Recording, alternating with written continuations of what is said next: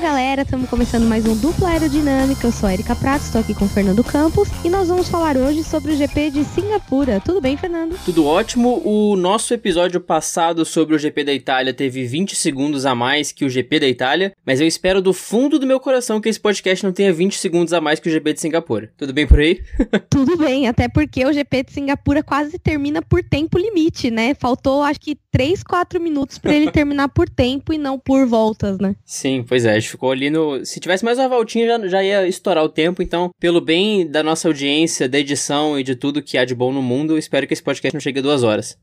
não, mas a corrida não teve tantas confusões assim, então eu acho que dá pra gente resumir ou não.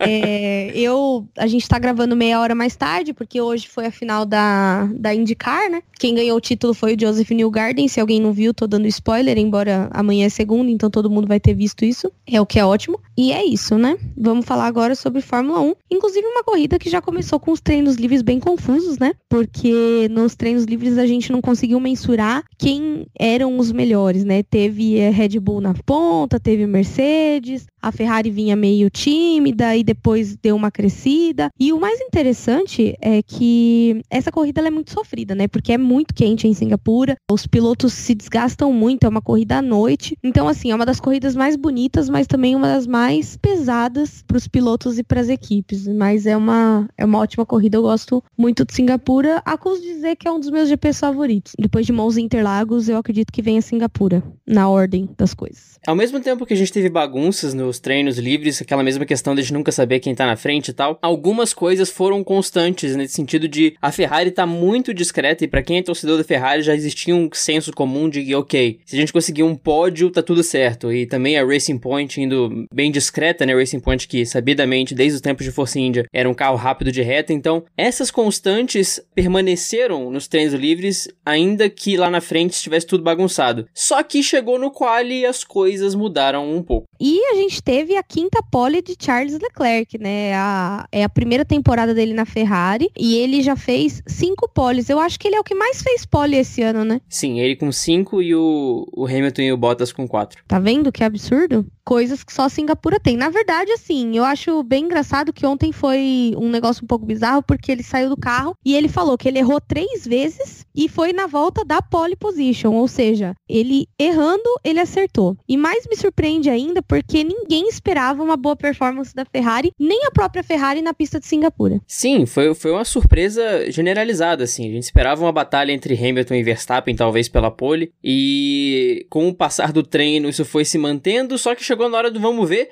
o Leclerc destruiu destruiu a volta que o, que o Bottas e o Hamilton tentaram fazer. O Leclerc foi o primeiro, o Vettel foi o primeiro a passar, na verdade. E já quando o Vettel passou, o Hamilton e o Bottas passaram um segundo acima na primeira tentativa. E aí veio o Leclerc e superou o Vettel. Na segunda, o Hamilton ainda conseguiu se colocar ali entre as duas Ferraris, mas mesmo assim, uma pole da Ferrari numa corrida que a Ferrari não esperava nada, não esperava nenhum pódio, já era de se destacar. E o Leclerc, ele tá se se colocando como um ótimo piloto de sábado. Lógico, ele também é um piloto sensacional no domingo, mas ele ter três poles seguidas diz muito sobre o piloto de quali que ele é. Mesmo errando três vezes na volta, ele ainda teve a capacidade de recuperar esse tempo perdido e conseguir uma pole. E essa, essas três em sequência, de pelo menos essa volta rápida, ele tá sabendo acertar. É, daqui para frente vai ser bonito ver essa batalha do Leclerc no sábado e numa, numa possível batalha pelo título. Esse diferencial de saber se colocar na primeira posição pode fazer muita, pode trazer muitas vantagens para ele. E ao mesmo tempo, ele não teve uma pilotagem sólida só no sábado. O início de prova dele no domingo foi sensacional. A largada dele foi muito boa, ele soube controlar o pelotão, ele estava controlando o ritmo ali para tentar manter a ponta e não deixar a galera se desgarrar,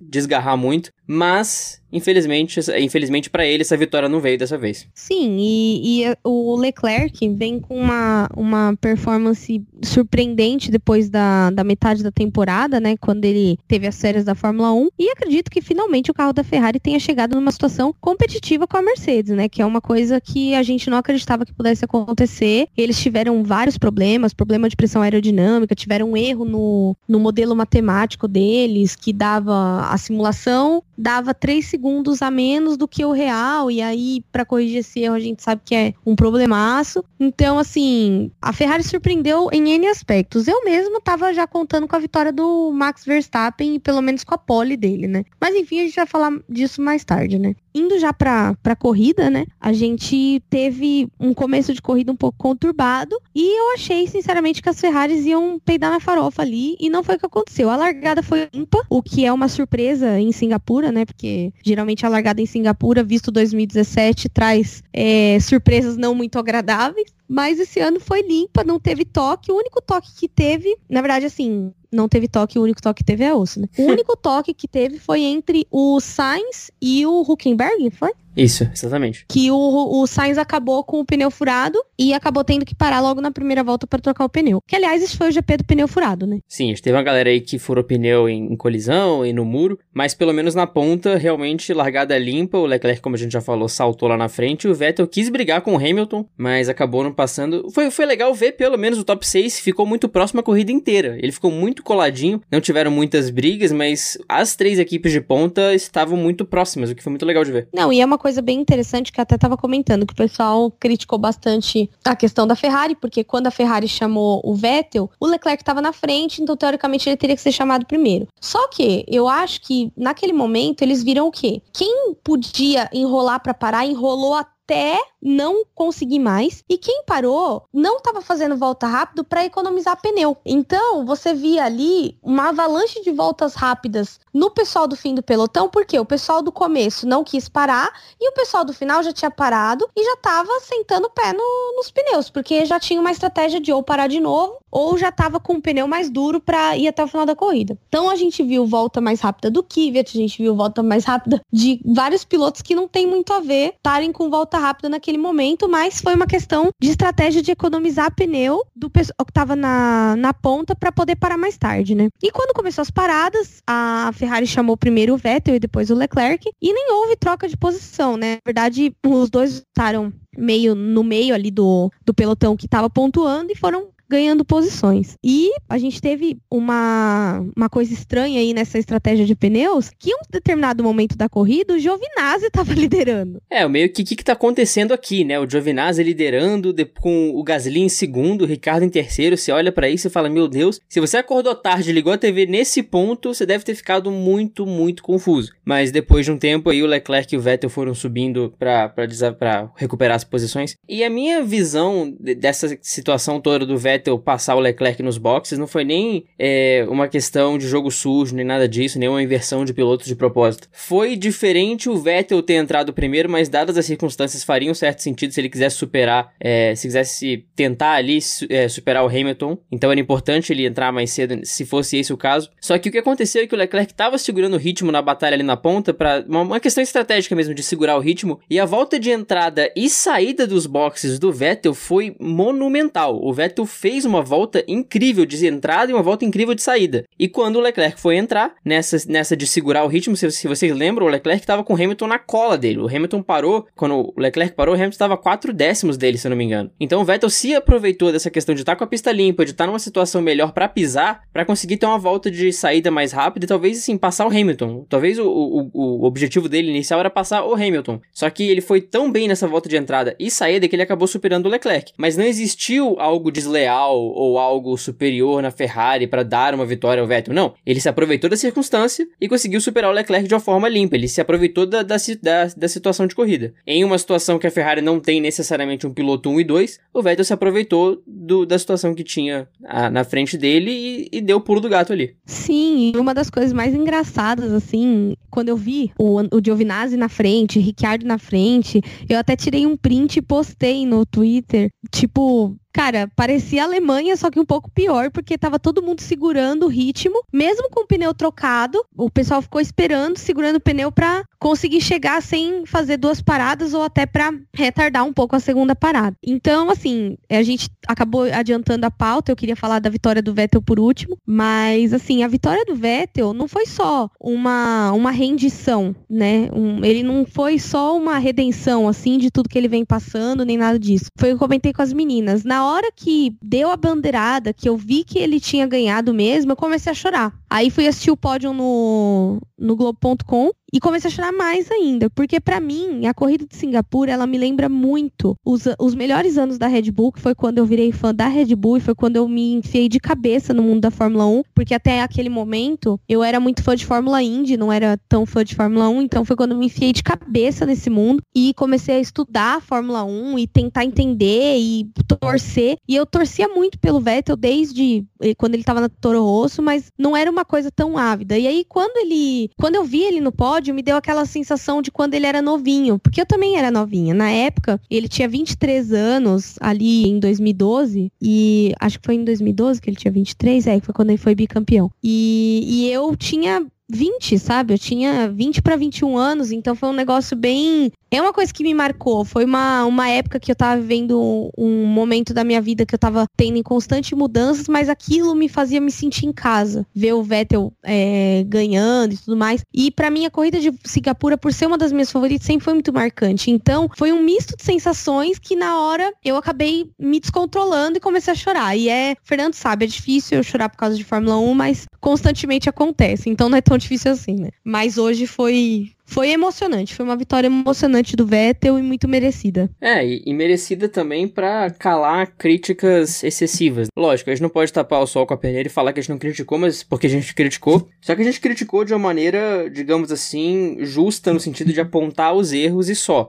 Mas tinha muita gente colocando o assento dele em risco, falando que volta toda aquela questão de foi campeão só por causa da Red Bull, que o Leclerc tá muito melhor que ele, tananã. Entra num, num, num, num ciclo de críticas que não cabe pra um cara que foi tetracampeão mundial e ganhou uma corrida com a Toro Rosso. É fácil falar assim, nossa, mas vocês estavam criticando o Vettel lá atrás, agora estão falando bem? Sim, porque agora ele fez uma coisa certa, né? Lá ele merecia as críticas, lá ele realmente estava cometendo erros. E agora parece que ele tá encontrando um caminho certo para voltar a ser o piloto que a gente já conhecia. Ele mesmo admitiu que não era o mesmo piloto, que ele tava devendo. Então foi uma vitória super merecida, uma redenção super merecida e o cenário colaborou. E, para coroar tudo, foi a primeira vez que teve uma dobradinha da mesma equipe em Singapura, que já vale o destaque, né? Primeira vez que alguma equipe consegue consegue fazer uma dobradinha lá em Marina Bay. E uma coisa que eu acho bem engraçada é que, assim, a gente falava do Vettel no Vamos Falar Mal de Quem, mas existe uma, uma linha muito tênue entre uma crítica normal e uma crítica que tem como objetivo detonar o piloto, né? É aquilo que eu falo. Uma coisa é eu falar assim, pô, o Vettel errou, rodou, perdeu o controle, foi punido, ou qualquer coisa parecida, e outra coisa é eu falar que o Vettel era um piloto mediano, que ele só foi campeão por causa da.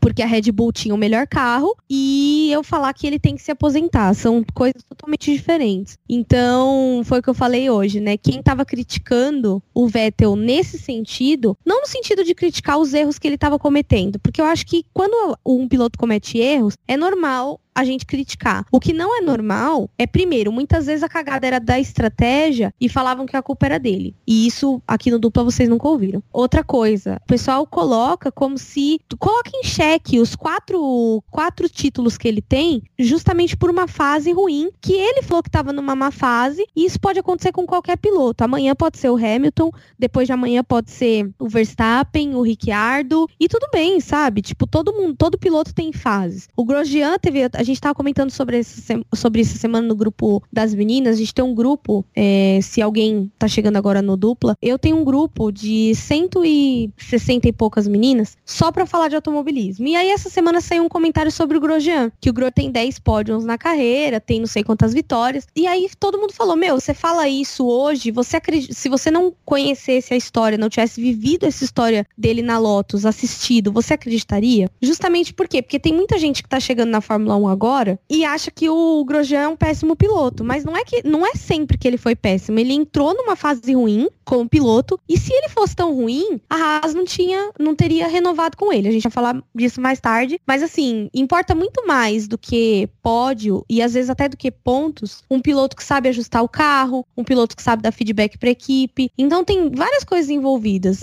E o Vettel, ele é um piloto que ele é excelente nisso. Ele sempre busca conhecer o carro, entender o carro, tanto que a gente vê constantemente ele olhando carros das outras equipes, né? Então é, são coisas que, que fazem do piloto um piloto completo, né? E a gente volta para aquela máxima de sempre de que você é tão bom quanto a sua última corrida, né? E falando em ser tão bom quanto a última corrida, hoje a gente teve um P7 maravilhoso, principalmente para Camila Bairros, que é o Lando Norris, que foi sétimo lugar hoje, sem nenhuma confusão e sem o carro quebrar na última volta.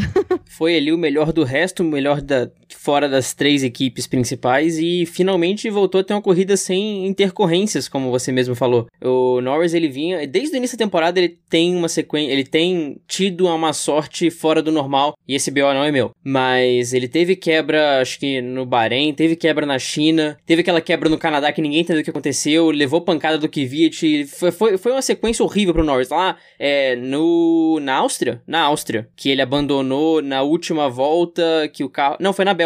Na Bélgica. Ele abandonou na última volta, que ele tava num P4, P5, eu acho. Então, finalmente, uma corrida normal do Norris. E esse é o modus operandi do Norris nessa temporada. Ele vai pra posição top ali do resto dos, das equipes, que não são as equipes principais. Faz uma corrida constante, não é desafiado por ninguém e consegue trazer os pontos para casa. Então, quando o carro colabora, o Norris consegue ser consistente. Dessa vez, o Sainz não tava ali por perto para capitalizar tanto pra McLaren, porque o, o Huckenberg complicou a corrida do espanhol logo no começo. Mas o Norris trouxe pontos importantíssimos para a equipe para manter ali a quarta posição no campeonato, que a esse ponto é praticamente da McLaren garantida já. É, e, e, acho que a McLaren vem numa, numa maré não maravilhosa, mas bem melhor do que os, os anos anteriores aí, pelo menos do que os três anteriores que eu me lembro, né? E falando em uma maré melhor, né? Eu acho que a McLaren tem um, um, fator zica nela chamado Fernando Alonso, né? Porque é o Fernando Alonso chegar perto da McLaren, a McLaren se dá mal, como aconteceu na, no GP de Monza e no GP da Espanha esse ano também. Aliás, não foi GP da Espanha, foi GP de Monza só. E teve um outro GP que ele também tava. E aí, hoje você vê um desempenho da McLaren ótimo, embora o Sainz tenha tido problema na primeira volta. Então eu acho que é, a gente tem que começar.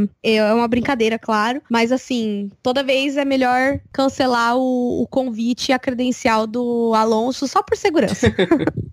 e a gente teve também uma das surpresas que Singapura trouxe, né? O Stroll fez uma ótima corrida.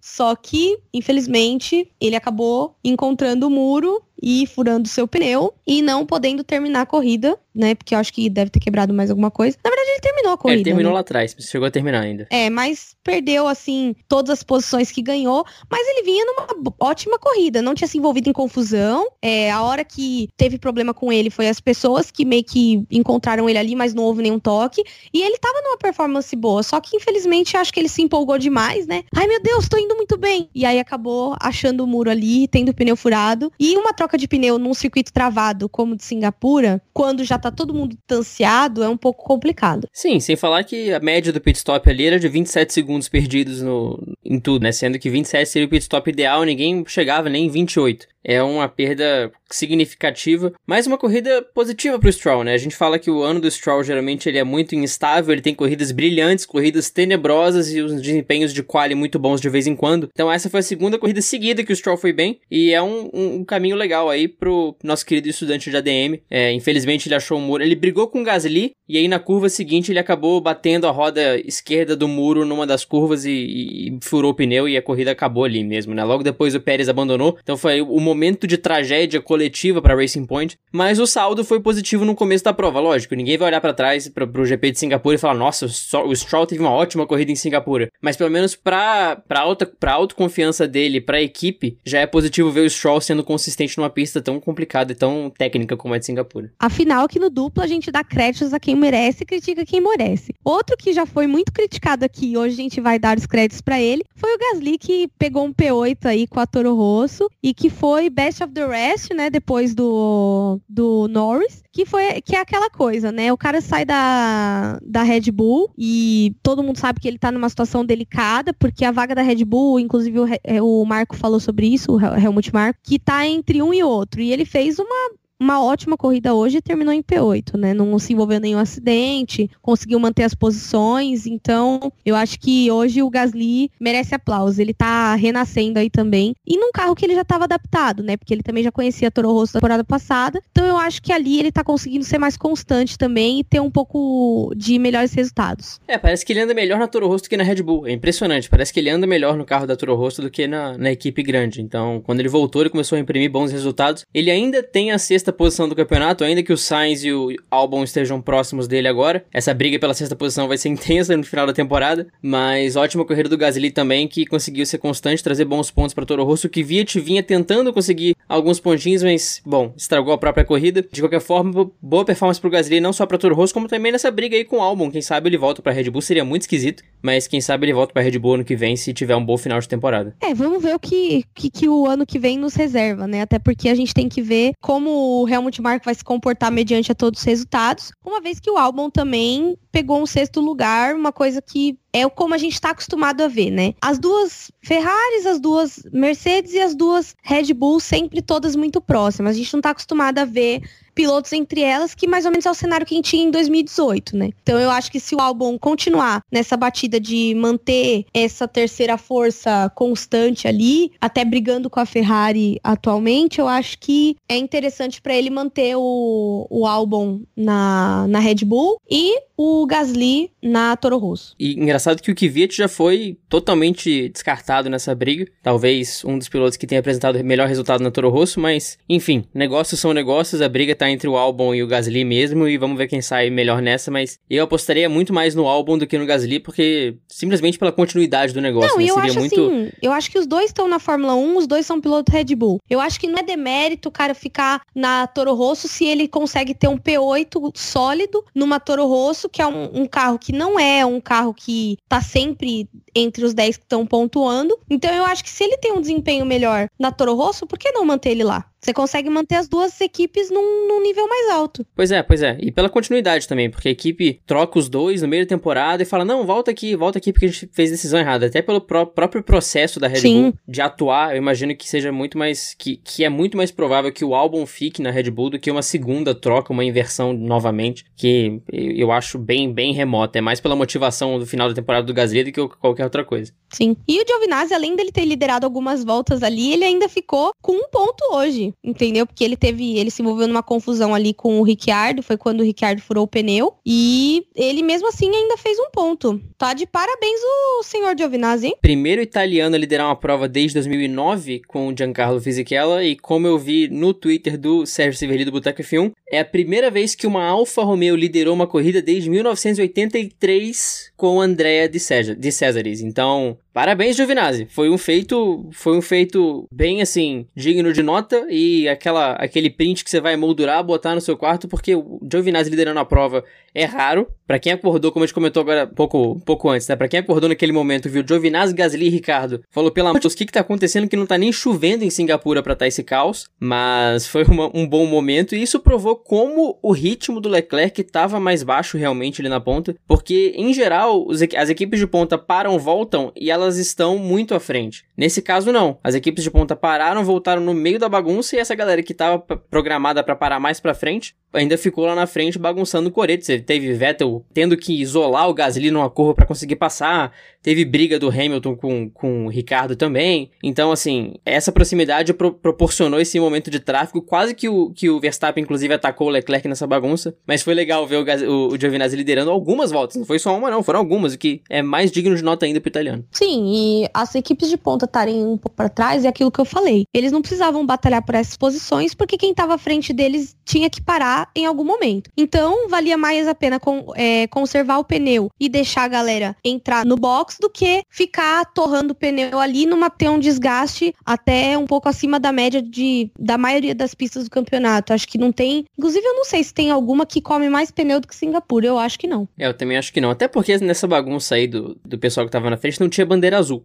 né? Quando tem bandeira azul é muito mais fácil. Uhum. Agora, sem bandeira azul, com um pessoal tipo Stroll, Giovinazzi na frente, eles vão querer defender essa posição e para dar uma treta é dois tempos. Então realmente era mais prudente melhor esperar. Não, né? Pois é, era melhor esperar. Enfim, e agora vamos ao nosso quadro favorito, os nossos ouvintes, que a gente sabe que vocês gostam, é de treta. Mas vamos falar mal de quem hoje, Fernanda?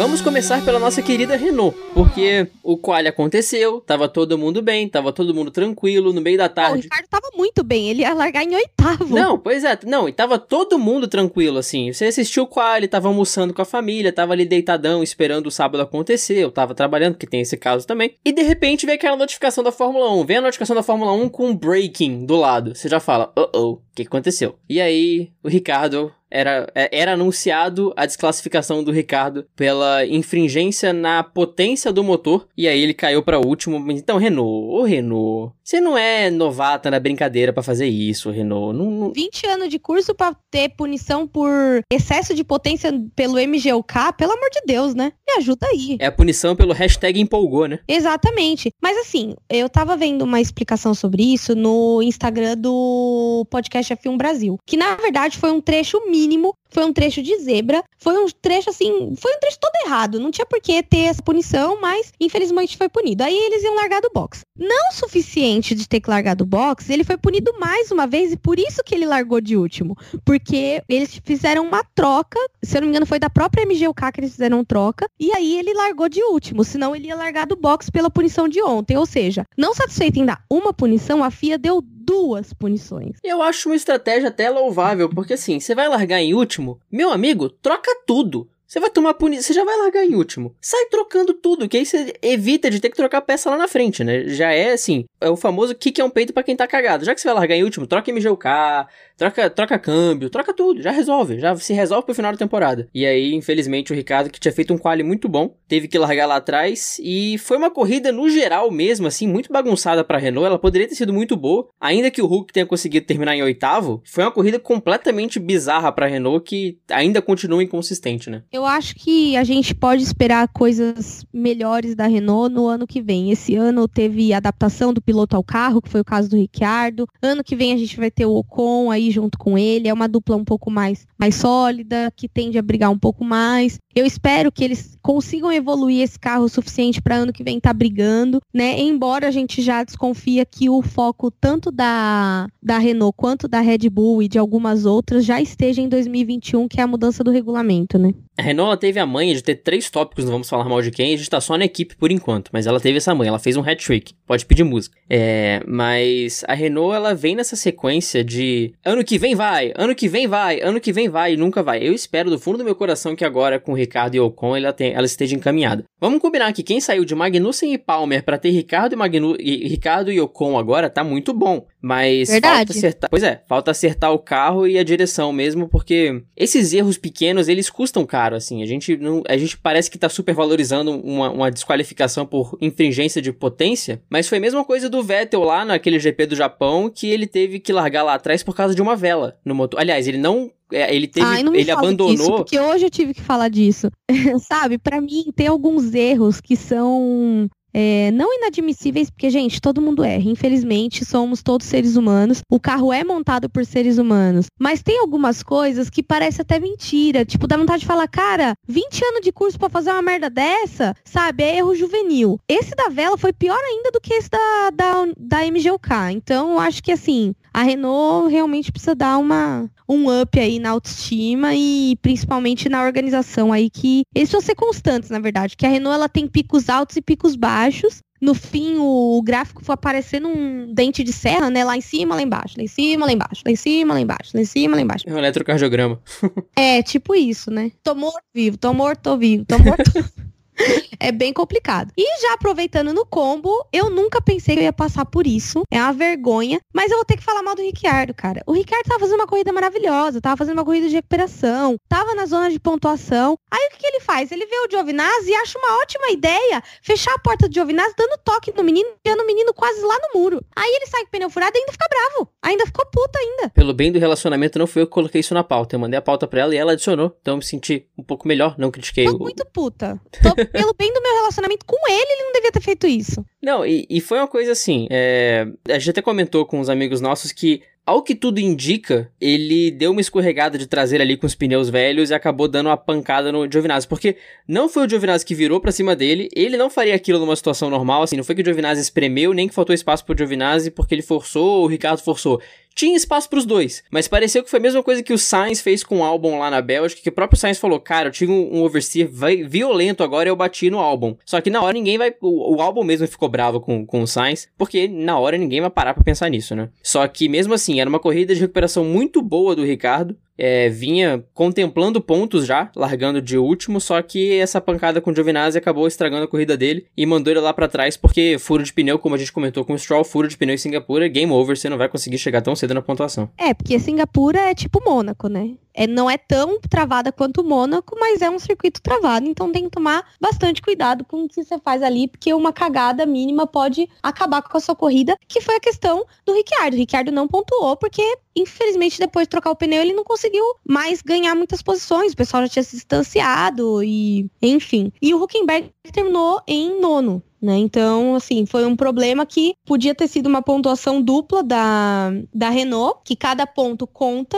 e muito, e não foi. Na verdade, falando mal também do Huckenberg, porque o Huckenberg também já aparece aqui no nosso Vamos Falar Mal de Quem, porque assim, ele fez dois pontinhos ali, terminou em nono. Mas o que, que adianta? Ficou afobado na largada, deu um toque no Sainz, furou o pneu do menino. Quase que foi punido. Eu não sei nem se ele não foi punido, não. Ele não foi. Foi não, foi não. Que foi, entre algumas aspas, incidente de corrida. Mas se fosse pra alguém pra, pra culpar ali, foi o Hulk, que ele foi muito emocionado tentando forçar uma ultrapassagem no Sainz ali. Meu, nem cabia ele ali. Não, pois é. Ele empolgou, acabou furando o pneu do Sainz, ao mesmo tempo quebrando o próprio bico. E, mais uma vez, né? É, primeiro que assim, o Hulk já tá brigando por um assento. O rapaz tá a pé por enquanto que a Haas já fechou a dupla dela, já falar disso daqui a pouco. E ele negou o Williams também. Mas, se você tá brigando por um assento, você não pode se dar o luxo de fazer isso. Lógico, ele conseguiu se recuperar, até porque o problema dele foi logo no início da corrida, a gente até comentou que o Sainz também quase voltou para a zona de pontuação, porque eles tiveram tempo para isso, ainda teve três safety cars que juntaram todo mundo, conseguiu tirar a volta que eles tinham extra, mas mesmo assim, é, é um erro que é um erro de que você pode evitar sabendo que você vai ter mais não sei quantas voltas para fazer isso depois, não precisa ser logo na primeira volta. Então, uma precipitação que custou caro, ele conseguiu, ele conseguiu terminar em nono, conseguiu, mas imagino que ele não conseguiria se não tivesse feito isso. Talvez ele tivesse brigado com o Norris lá na frente pela sétima posição, mas enfim, ele pontuou, mas valia aqui o puxão de orelha também. É, não adianta pontuar fazendo merda, né? Podia ter pontuado mais. Mas assim, essa questão dele estar tá lutando por um assento também pode ser o um efeito reverso. Ele saber que não tem um assento faz ele tipo, ah, que se dane. Vou fazer várias cagadas porque isso não vai mudar nada. Sim, pois é. E ter pouco assento também, né? Porque eu estava até, estava até conversando com a Erika sobre isso durante a semana. Nas, nas equipes de ponta não tem assento, esquece. É, a Renault fechou,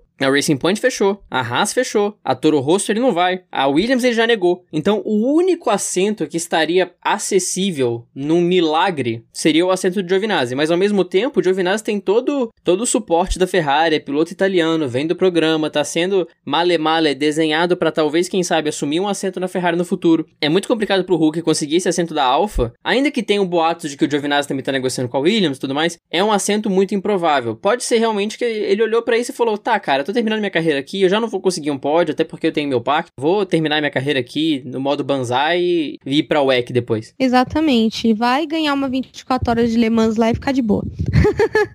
Mais uma, né? Que ele já tem Mais uma, uma exatamente. Eu acho bem, bem engraçado que quando a gente vai falar mal de alguém, tem certas coisas que a gente fala com pesar. Quando eu vou falar mal da Mercedes, eu não fico com pesar. Sabe por quê? Porque eles ganham tanto que no fim, eu, às vezes eu fico torcendo pra eles estarem mal para dar uma bagunçada no negócio. É, até a gente tava conversando sobre isso no grupo das meninas hoje de manhã e algumas torcedoras da Mercedes falaram: pô, eu torço pela Mercedes, mas é muito gostoso ver uma corrida com um resultado surpreendente como foi a de hoje. E assim, a Mercedes, eu não sei se eles estavam com algum problema nos carros, ou os pilotos não se adaptaram à pista, o carro não se adaptou à pista, não sei o que aconteceu. Mas eles estavam muito apagados esse fim de semana, principalmente na corrida. Na, assim, no classificatório, eles fizeram volta rápida, mas não conseguiram bater o Leclerc. E foi quando eu comecei a ver que o negócio estava azedando um pouquinho. E hoje, na corrida, meu, pegaram um quarto e quinto ali que infelizmente não deu para entender o que aconteceu. O Hamilton tava, tava mal, assim. Ele não chegou a se aproximar do Verstappen, porque ele tava a mais de um segundo de, de distância. E o Bottas, então, tava tipo dois segundos e meio quase atrás do, do Hamilton. Então, assim, foi bem. É, não decepcionante, né? Porque um quarto e quinto nunca é decepcionante, mas para quem é, ficou um pouco esquisito. Não que eu não tenha gostado. Sim, a Mercedes fez o que a gente esperava da Ferrari. Foi o desempenho que a gente esperava da Ferrari no GP, foi que a Mercedes conseguiu fazer. e. Eu tô rindo da situação da, da Mercedes e eu tô sentindo um pouco de calor. Eu acho que já é o foguinho pegando em mim. E foi até estranho, porque. Ah, estranho não, né? E foi até diferente, porque a gente recebeu reportes de quem tava lá de que o Bottas, inclusive, tirou o pé depois do pit stop dele, porque ele ia fazer um undercut no Hamilton. E a equipe pediu pra ele dar uma segurada, falou, ó, oh, você não, não é uma boa ideia, você vai passar o Hamilton. Em outras circunstâncias também pediram pra ele abrir um pouco pro Hamilton também, porque ele tava encostando muito no inglês. É, foi uma aposta com o Hamilton, a tentativa de conseguir, aquela, dele ficar mais tempo na pista, e acabou que ele voltou em quarto. Foi uma aposta que não deu certo, paciência, para quem tá com 328 pontos de vantagem na liderança, a aposta é válida. Eu acho que ele não tem muita coisa a perder agora. E mesmo assim, é delicada a situação que a gente sempre avalia na Mercedes, essa questão do Bottas ser realmente um escudeiro assumido. Mas foi uma aposta do lado do Hamilton, do lado do Bottas pedindo para ele segurar a onda, ele topou. Vai ter mais um ano de Mercedes aí no bolso. E foi uma corrida atípica para Mercedes que vai continuar aí no seu caminho lindo, leve, li, livre, leve e solto para os títulos de construtores de pilotos mais uma vez. Você falou é, lindo, leve e solto, eu já pensei naquela música das não sei o nome, mas é um grupo muito velho de mulher, que é aquele lindo, leve e solto. A gente às vezes sente, sofre, dança sem querer dançar. Como vocês. Eu acho que essa, inclusive, é a música do GP de Singapura da Mercedes. Porque às vezes eles sentem, às vezes eles sofrem, às vezes eles dançam, né? Como foi hoje que eles dançaram do pódio. e eles, né, são uma equipe como qualquer outra, né? Tem dias de luta, dias de glória. Hoje foi um dia de luta que infelizmente não, não trouxe a glória. Já a Ferrari foi um dia de glória, né? Então acho que momentos, né? Cada um tem o seu. É, diante do que foi o GP da Alemanha, esse dia de luta do, em Singapura foi tranquilo, né? Que o dia de luta no né? GP da Alemanha foi trágico. Lembrando que sempre pode piorar. Eu acho que o GP da Alemanha, ele tá na parede lá da Mercedes, tipo assim, tá, tá uma foto daquilo e tá escrito assim a frase: Não reclame, sempre pode piorar piorar. Ponto. Deve estar tá bem na entrada, assim, ó, das salas de comando e etc, de montagem dos carros Sim. e tal, para ninguém esquecer daquele dia, porque aquele dia foi foi tenso. Esse dia foi louco. e no futuro, a reunião de novos funcionários da Mercedes vai ser assistir o episódio do Drive to Survive, que é a Mercedes, que, que ajuda do GP da Alemanha. Só pra mostrar assim, ó, não faça isso. Tem uma, uma música que eu não sei se era do. Eu lembro dela como uma musiquinha do. da TV Cultura, quando, to, quando eu tinha umas coisa atrapalhada e era um quadro de mímica. Eu vou procurar esse vídeo vou, vou postar e vou, vou falar sobre isso. É, e eu já falei do Grosjean hoje, né? Já falei tanto do Grosjean quanto do Kvyat e vou ter que falar de novo, né? O Grosjean conseguiu um feito que a gente não achou que fosse possível. Ele conseguiu acabar com a corrida de uma Williams. A Williams vinha numa batida que assim, eles estão bons? Não. Estão marcando pontos? Não. Mas eles não estão abandonando em nenhuma corrida. Então o problema do carro deles com certeza não é confiabilidade, né? E aí o Grosjean, o, o Russell tava lá de boa. Quando me chega o Grosjean, sei lá de onde, e enfia o menino no muro. De graça. Devagarzinho. Devagarzinho. Não, e a cara do, do Russell, ele tava muito puto. Ele tava, tipo, muito puto fora do carro. Porque, mano, como assim? Já tá difícil a minha vida. Você quer dificultar mais? É, é não, não, merece. O cara já pilota uma Williams, não merece tomar uma dessa do Grosjean, mas a proximidade de George Russell e Romain Grosjean durante uma corrida aponta pra gente o que, que era a performance do Grosjean hoje. O Magnussen também, ele largou, tava na zona de pontuação, de repente começou a cair com a loucura. Ser ultrapassado por todo mundo, como a gente lembra do GP da Bélgica que foi igual. Algo muito errado algo tá muito errado nesse carro da Haas, que em corrida ele anda para trás. E o Grosjean não tava em lugar nenhum hoje. Só dele ter batido no George Russell já aponta realmente o que, que foi o GP dele. Ele foi a mesma coisa do, do Nico Huckenberg contra o Sainz, só que ao invés de forçar na entrada por dentro, ele forçou na saída por fora. Não tinha por que ele por ali. O George Russell seguiu a linha normal da curva e de repente estava no muro. E foi o primeiro safety car que desencadeou os outros. É uma nota digna aí pro, pro Grosjean. A gente botou na pauta. Grosjean, acabou com a corrida Dilma Williams. Dilma Williams. Então, parabéns, Grosjean. Mandou bem. Parabéns reverso, né? Tipo. Sim, exato. Parabéns por essa desgraça que você conseguiu fazer. Palmas sarcásticas. É. E assim, o Kvyat, né, a gente falou dele, porém ele não fez uma boa corrida hoje, inclusive ele veio like a torpedo de novo, só que dessa vez ao invés de ser em cima do Vettel, foi em cima do Kimi. O Kimi quebrou a suspensão, ele, ele teve um toque na, na dianteira esquerda do Kimi e o Kimi quebrou a suspensão e por lá ele ficou, que foi quando ocasionou o último safety car, foi o último, né, esse do, do Kimi? Foi, foi. Que aí a gente começou a achar que a corrida ia acabar por tempo e não por por voltas, né? Porque faltava ainda algumas voltas ali e a gente não sabia se ia dar tempo principalmente se o safety car não recolhesse rápido, né? Mas como ele já estava numa área de escape, então foi mais fácil recolher o safety car e aí acabou não precisando, mas foi por um tris. Então o Kvyat não só quase acabou com a corrida do, do, do Kimi Raikkonen, como ele quase acabou com a corrida do final de semana antes do fim. Sim, o, o, o Kimi botou de lado e ele quis frear para lá de Osasco depois. Eu não entendi onde que o Kvyat queria ir, porque ele, ah, o Kimi virou em mim. Sim, porque ele queria fazer a curva. Ele não queria ir reto, não era corrida de arranque, de arrancada. E aí o Kvyat acabou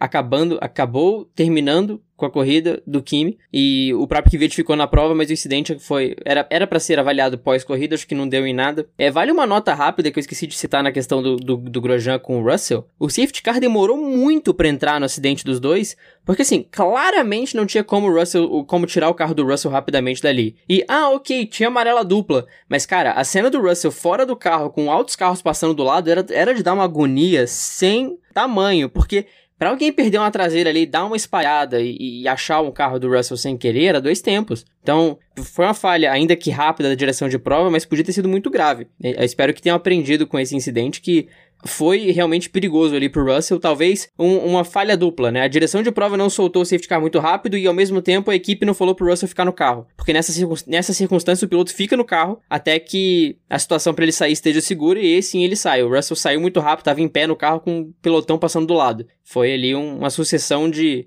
atrapalhadas que poderia ter sido muito trágica. E é bem, bem engraçado, né, que certas coisas nesse GP de Singapura foram bizarras, né? O, o Pérez bateu no nenhum dos treinos, acho que foi no, no FP3 ou no FP2, uma coisa assim. E aí tiveram que trocar o câmbio dele, que ele tava com problema. Não sei nem se ele não bateu por causa desse problema de câmbio. E aí hoje, eis que tem um momento que eu olho aparece o Pérez saindo do carro e indo a pé embora. então a Racing Point deixou ele na mão e fez um, um fim de semana assim discreto. Na verdade, o, a performance da Racing Point ela tem sido muito muito dúbia. Até porque ano passado eles passaram por um momento difícil, a equipe foi vendida. Então, assim, agora eles estão organizando a casa. Mas, assim, longe de ser o que era a Force India, né? Eu acho que eles têm muito ainda o que demonstrar, mas acho que eles precisam ter uma melhoria técnica e também dos pilotos para o próximo ano, porque senão eles não vão sair do lugar, né? Pois é, não foi a maior das, das, das atrapalhadas da Racing Point esse ano, tampouco a maior das atrapalhadas do Pérez, mas ainda valia a nota, porque foi um final de semana super discreto da Racing Point, que tá brigando pela quinta posição, por incrível que pareça, porque a Renault não conseguiu ser competente o suficiente para se estabelecer na quinta posição. A, a, equipe que ficou muito tempo na quinta posição foi até a Toro Rosso, mas a Racing Point aí saiu de mãos abanando de Singapura. As próximas pistas encaixam melhor no carro da Racing Point, vem Rússia, vem Suzuka, vem Estados Unidos, vem México, talvez a Racing Point consiga performar melhor, e talvez seja até um alento para para eles a, a, a, sequência de pistas travadas teria acabado. Agora eles podem terminar o ano mais, mais fortes. É, vamos esperar pelo melhor, né? A gente sempre tem uma, uma visão um pouco mais otimista. E agora, terminamos de falar mal de todo mundo, destilamos o nosso veneno do fim de semana. E agora a gente vai para as aerotretas da semana, porque agora a gente está chegando numa reta do campeonato que a gente começa a ter várias aerotretas. E agora, essa semana, nós temos duas.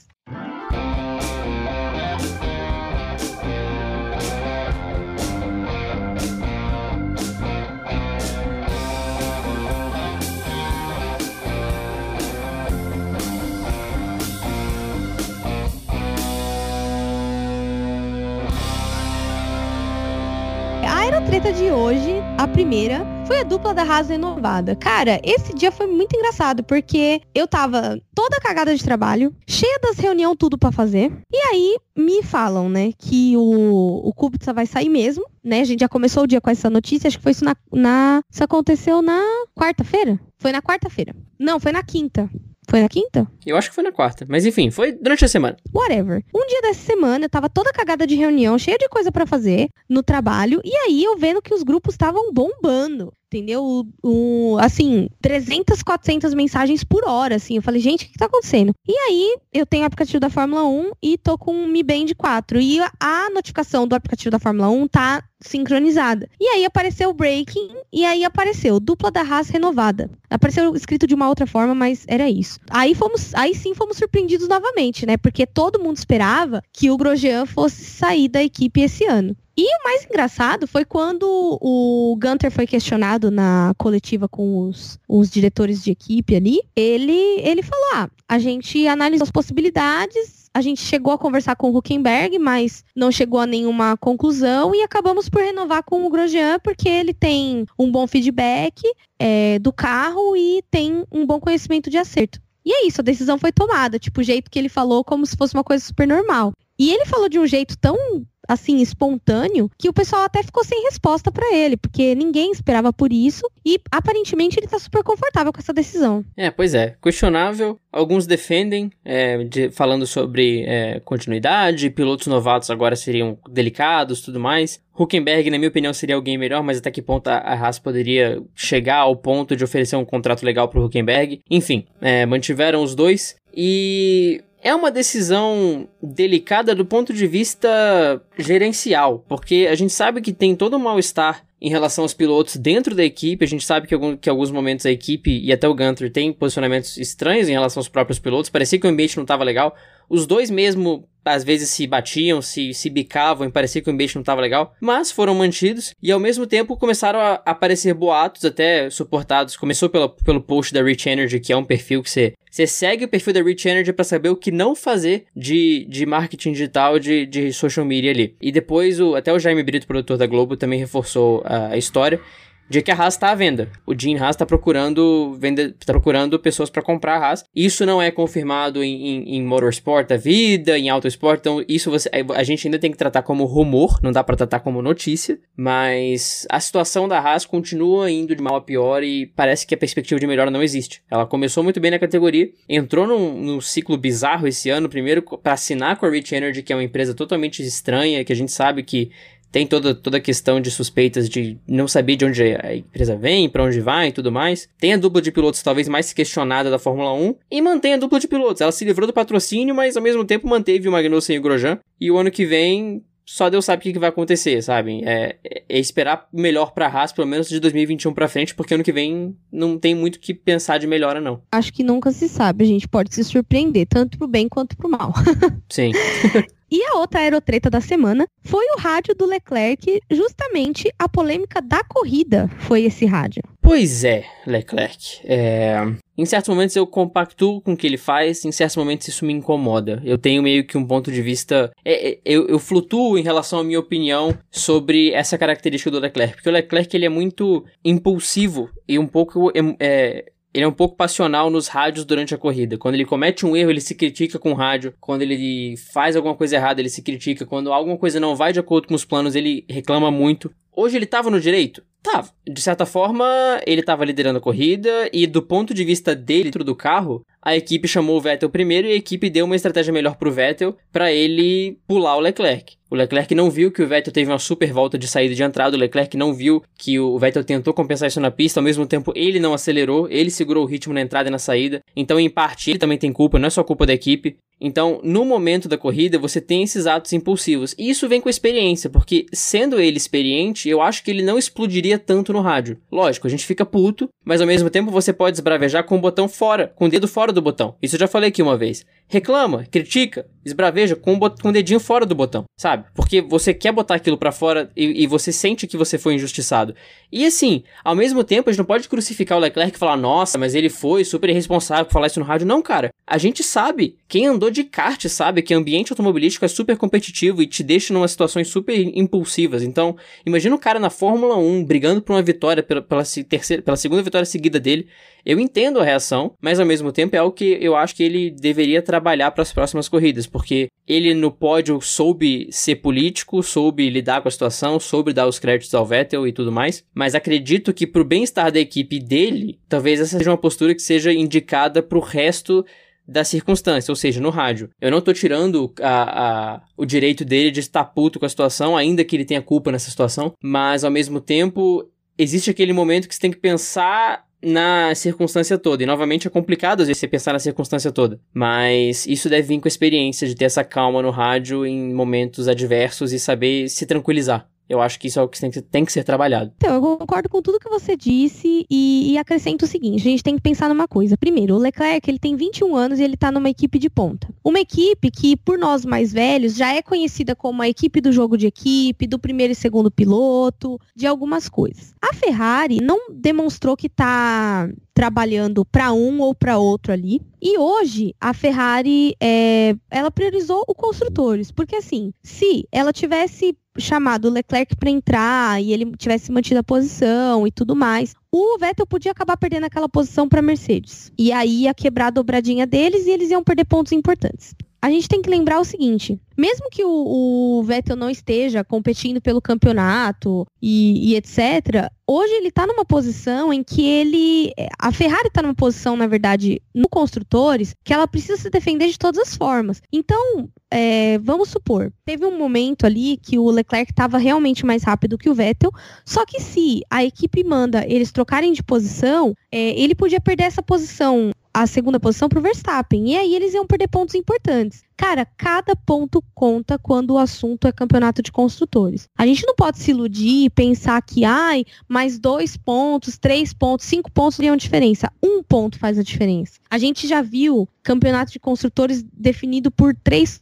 quatro pontos. Então eu acho que eles tomaram a decisão que eles achavam mais favorável para o momento, entendeu? Errado ou certa, eles ficaram com uma dobradinha, a primeira do ano, e uma dobradinha em Singapura, que é um GP extremamente difícil de acontecer, e, digo mais, uma dobradinha sem a Mercedes no pódio, que favorece muito mais os construtores deles. Exato, foi o saldo perfeito para a Ferrari e ao mesmo tempo afastando crítica de jogo de equipe também. Imagina se inverte ali o estresse que ia ser, a discussão. Eu acho que a Ferrari, depois de muito se bater, tá começando a saber tomar decisões acertadas em momentos delicados. Ela tá começando a saber, primeiro, evitar o, todos, todos os blefs da Mercedes, também tomar decisões políticas importantes. Até porque ela está desacostumada a ter dois pilotos líderes, e o próprio Binotto falou que o ideal não é ter dois pilotos alfa na equipe, o ideal é ter um piloto alfa e um piloto suporte. Só que com o Vettel e Leclerc isso não vai acontecer. E isso muda sua postura de gerenciamento da equipe. Aos poucos estão se acostumando e eu acho que isso está melhorando, então a Ferrari tem méritos nessa questão também. Lembrando que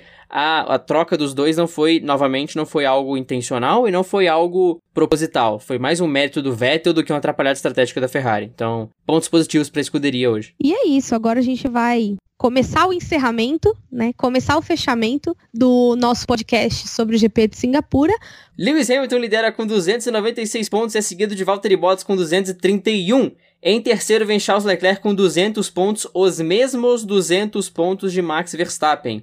E em quarto vem Sebastian Vettel com 194. Em uma Fórmula 1 sem Mercedes, a briga pela ponte estaria empatada em 200 pontos e o Vettel estaria em terceiro com 196, apenas, apenas 6 atrás da briga pela ponta. Imagina isso. Em sexto, depois de um abismo, pré-sal e tudo que é de bom, vem Pierre Gasly com 69 pontos. Então Sebastian Vettel vem com 194 e Pierre Gasly vem atrás com 69.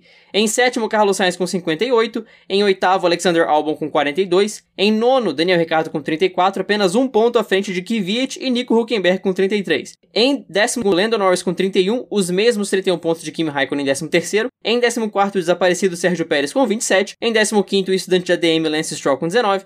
Em 16º, Kevin Magnussen com 18. Em 17º, Romain Grosjean com 8 pontos. 18º para Antônio Giovinazzi com 4. Robert Kubica vem em 19 com 1. E George Russell ainda zerado. E agora com a panca do Grosjean, vem em último zerado. É, o, o, ponto do Russell é a panca com Grosjean, né? Sim. Não sabendo que era impossível, foi lá e soube. Exatamente. No campeonato de construtores, nós temos a Mercedes com 527 pontos, temos a Ferrari com 394, a Red Bull em terceiro com 289, McLaren em quarto com 89, Renault em quinto com 67, Toro Rosso em sexto com 55, em sétimo Racing Point com 46, oitavo Alfa Romeo com 35, em nono a Haas com 26 e em décimo a Williams com um ponto, na verdade o Kubica com um ponto, né? E é isso aí, pessoal. E agora vamos entrar no nosso Best Fans. Tá acabando.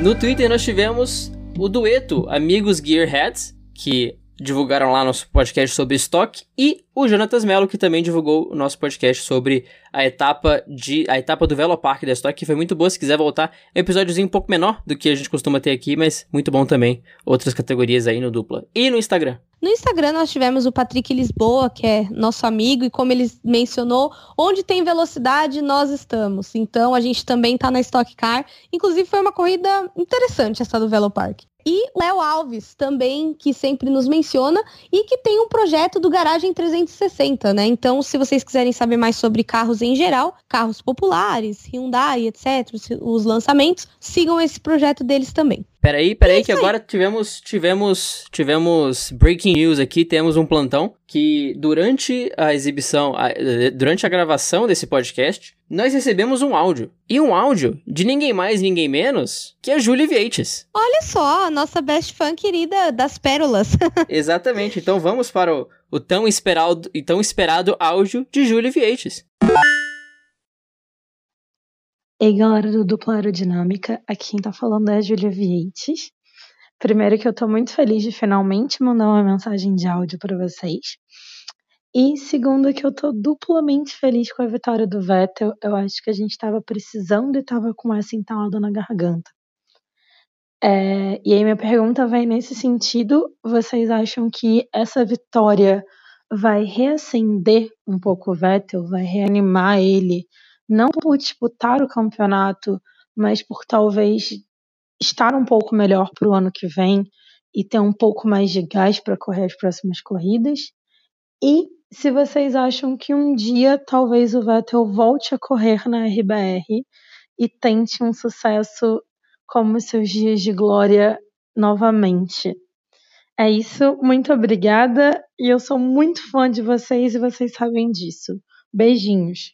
Obrigada, Júlia, pelo, pelo áudio. A gente está muito feliz de ter você aqui. É, aguardamos as pérolas desse programa, se houveram. E eu acho que isso pode reacender a chama do Vettel, sim, porque, cara, nada melhor para te motivar do que você ganhar alguma coisa. Quando você está desmotivado no trabalho, você ganhar um elogio do seu chefe, você ter um projeto aprovado, você ganhar um aumento, ou você subir de cargo, ou acontecer uma coisa boa no ambiente de trabalho, faz você ficar motivado. E, gente, lembrando, ser piloto também é um emprego. Um dos empregos mais legais do mundo? Sim, um dos empregos mais legais do mundo. Mas ainda assim é um emprego. Então, eu acho que ele tende a voltar mais motivado, com mais garra agora, não para disputar o campeonato, porque agora já não tem mais, assim, essa chance. Mas eu acho que ele vai crescer aí no, no campeonato e quem sabe ano que vem, a Ferrari continuando crescendo, ele não volta a disputar como foi 2017, que a própria Ferrari cagou o campeonato dele, né? Sim, sim, eu acho que vai reacender sim e traz aquela motivação de, ok, eu ainda sei fazer isso, né? Não tá tudo perdido. Sobre ele voltar pra Red Bull, eu não acho fácil, Porém, não acho impossível. Em uma circunstância específica, eu não acho difícil ele voltar para encerrar a carreira, digamos assim. Não tô aposentando o Vettel agora.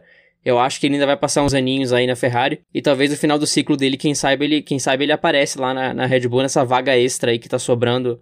Que não tem ninguém que tá dominando essa segunda vaga da Red Bull. Meio David Bull... Coulter, né? É, exato. Eu acho que talvez ele encerre a carreira lá e num fechamento de ciclo mesmo, né? Num fechamento de ciclo numa louca da Red Bull. Porque a Red Bull, no momento, ela tá nessa linha de ter um piloto top e um piloto suporte, que ela aprendeu essa tática com a Mercedes e com a Ferrari, só que o piloto suporte dela na primeira, da primeira parte da temporada não tava fazendo nada. Agora o piloto suporte delas pelo menos conseguiu ter umas três performances boas, mas quem sabe ela entra numa louca aí de ganhar o título de piloto de novo e, e bota um Verstappen em Vettel. Seria legal ver isso. Não, e mais que tudo, né? Eu acho que. É, eu acho que não acho impossível ele fazer um David Coulter aí e querer voltar pra, pra equipe pra fechar mesmo a carreira, mas acho que isso ainda demoraria alguns anos. Acho que não é uma coisa para agora, não. É, ainda vai, talvez daqui uns 3, 4, quem sabe, e por uma ou duas temporadas. Eu não vejo um longo ciclo dele na Red Bull, não. Não, nem eu. Acho que nem combina com ele mais. E é isso aí, pessoal. A gente finaliza o podcast de hoje. Espero que vocês tenham gostado. Curtiram, comentem, debatam.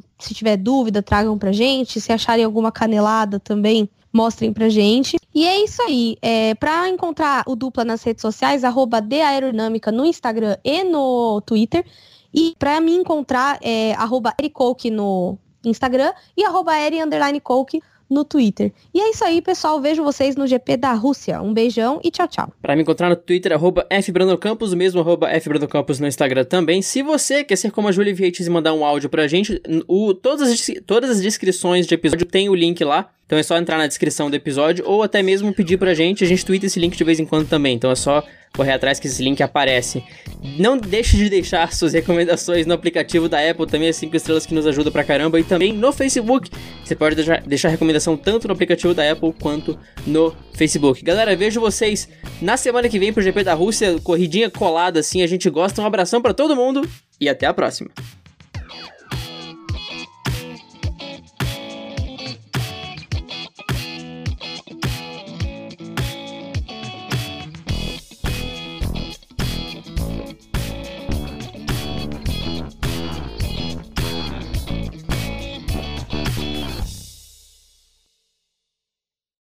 Eu concordo com tudo que você disse e digo mais. Eu acho que.